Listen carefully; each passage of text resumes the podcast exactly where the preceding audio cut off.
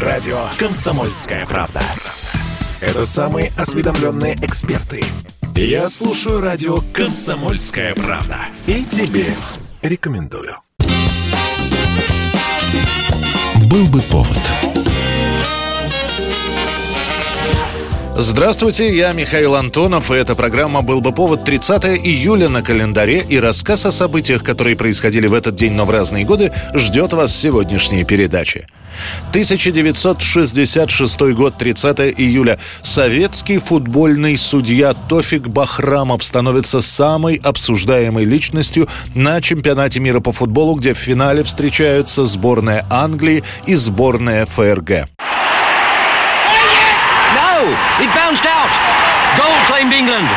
No goal protested the Germans. Эта финальная встреча проходит очень нервно и напряженно. Немцы забивают гол буквально на последних минутах основного времени, и счет становится 2-2. Начинается дополнительное время. А после случается то, что делает Тофика Бахрамова, который стоит на боковой линии, героем встречи. Нападающий англичан Хёрст бьет по мячу и попадает в перекладину. Мяч отскакивает от перекладины, бьет в линию ворот и вылетает на поле. Бахрамов показывает, что гол был, и тут же оказывается в окружении немецких футболистов и тренерского штаба, которые пытаются переубедить его. Но Бахрамов невозмутим и еще раз повторяет судье в поле, что гол был. Немцев это так деморализует, что они к окончанию дополнительного времени пропустят еще один гол, и чемпионами мира станет Англия.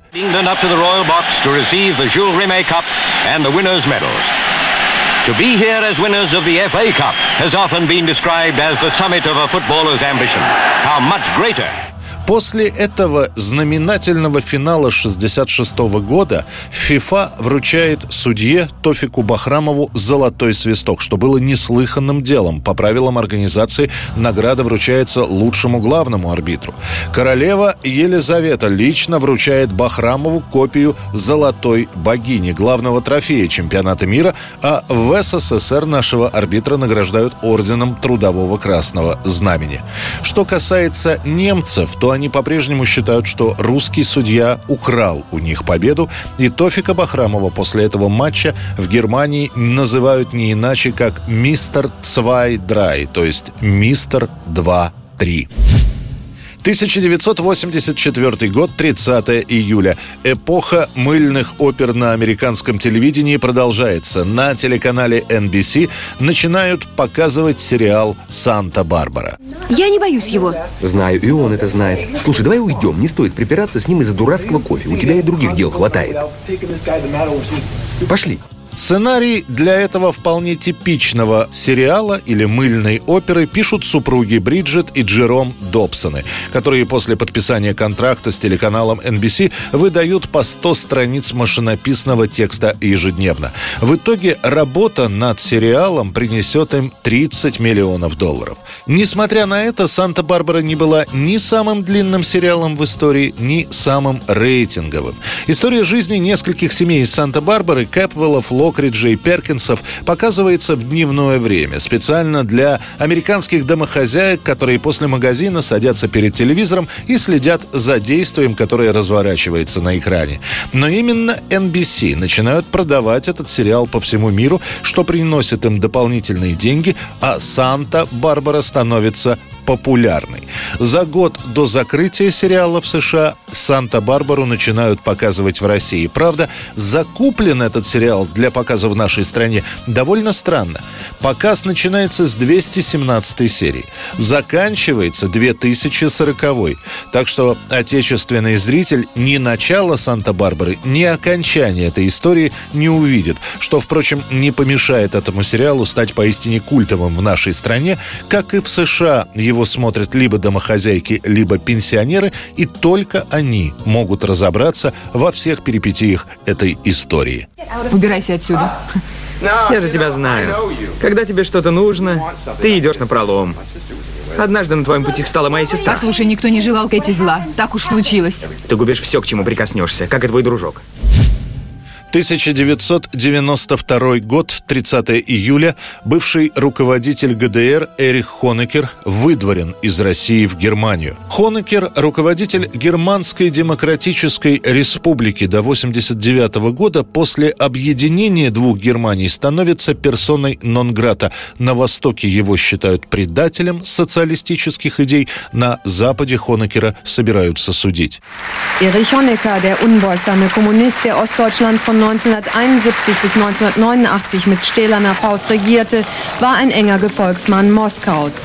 Даже после того, как Хонекер, лучший друг Брежнева, уходит добровольно в отставку, не спасает его от преследования. На него выписывается ордер, в котором бывший глава ГДР обвиняется в убийстве граждан, пытавшихся перебраться через Берлинскую стену.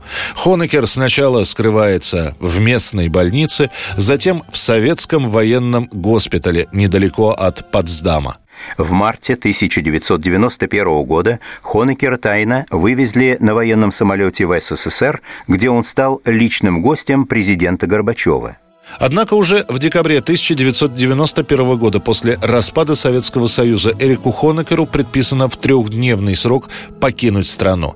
Недолгое время Хонекер скрывается в посольстве Чили в Москве. После общения на высшем уровне немецких и чилийских властей Эрику Хонекеру сообщают, что больше посольство ему не может предоставлять убежище. 79-летний Хонекер отправляется на родину. Там его прямо в аэропорту арестуют и отправят в тюрьму. Правда, к тому времени здоровье бывшего ГДРовского лидера настолько подорвано, что вскоре немецкий суд откажется от преследования Хонекера. Его, тяжело больного, отпустят на свободу. И он сразу же улетит в Сантьяго, в Чили, где и скончается через полтора года. 30 июля 2000 года на датском фестивале Rockside во время выступления группы Pearl Jam происходит трагедия, которая уносит жизни десятка человек и отправляет в больницу почти под сотню.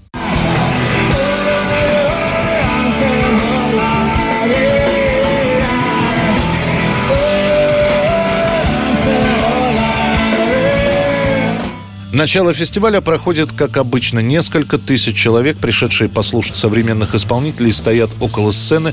Они следят за выступлениями групп, которые на разогреве перед Pearl Jam выступают. Когда объявили выход главных звезд концерта, началось невообразимое. Те, кто стоял вдали от сцены, стали продвигаться вперед. Люди, стоявшие спереди, уперлись в заграждение. После этого поклонники начинают падать, падать на землю. Сначала это было незаметно, но уже через 45 минут после выступления коллектива Pearl Jam музыкантов попросили обратиться к поклонникам, чтобы они вели себя спокойнее. Тогда еще не было известно, что в результате давки с площадки уже унесли несколько мертвых тел. Солист группы Pearl Jam подходит к микрофону и говорит «Представьте, что я ваш друг, и вам надо отойти назад, чтобы не ранить меня, хорошо? У многих из вас есть друзья в первых рядах. Я сейчас посчитаю до трех, и вы все сделаете три шага назад». Когда толпа зрителей действительно делает несколько шагов назад, на освободившемся пространстве лежат несколько подростков. Позже станет известно, что на концерте погибнут 9 человек, еще около 50 получат ранения. 2001 год, 30 июля. В США и в Великобритании на первых местах дебютный студийный альбом 20-летней исполнительницы. Ее зовут Алиша Кис. И одна из песен этого альбома «Falling» становится главным медленным танцевальным хитом лета 2001 года. По итогам 2001-го Алиша получит сразу пять премий Грэмми, а музыкальные критики станут называть ее главной надеждой и звездой стилей соул и ритм-блюз. На данный момент Алиша Кис уже утроила количество Грэмми. Теперь у нее в коллекции 15 наград. Это была программа «Был бы повод» и рассказ о событиях, которые происходили в этот день, 30 июля, но в разные годы. Очередной выпуск завтра. В студии был Михаил Антонов. До встречи.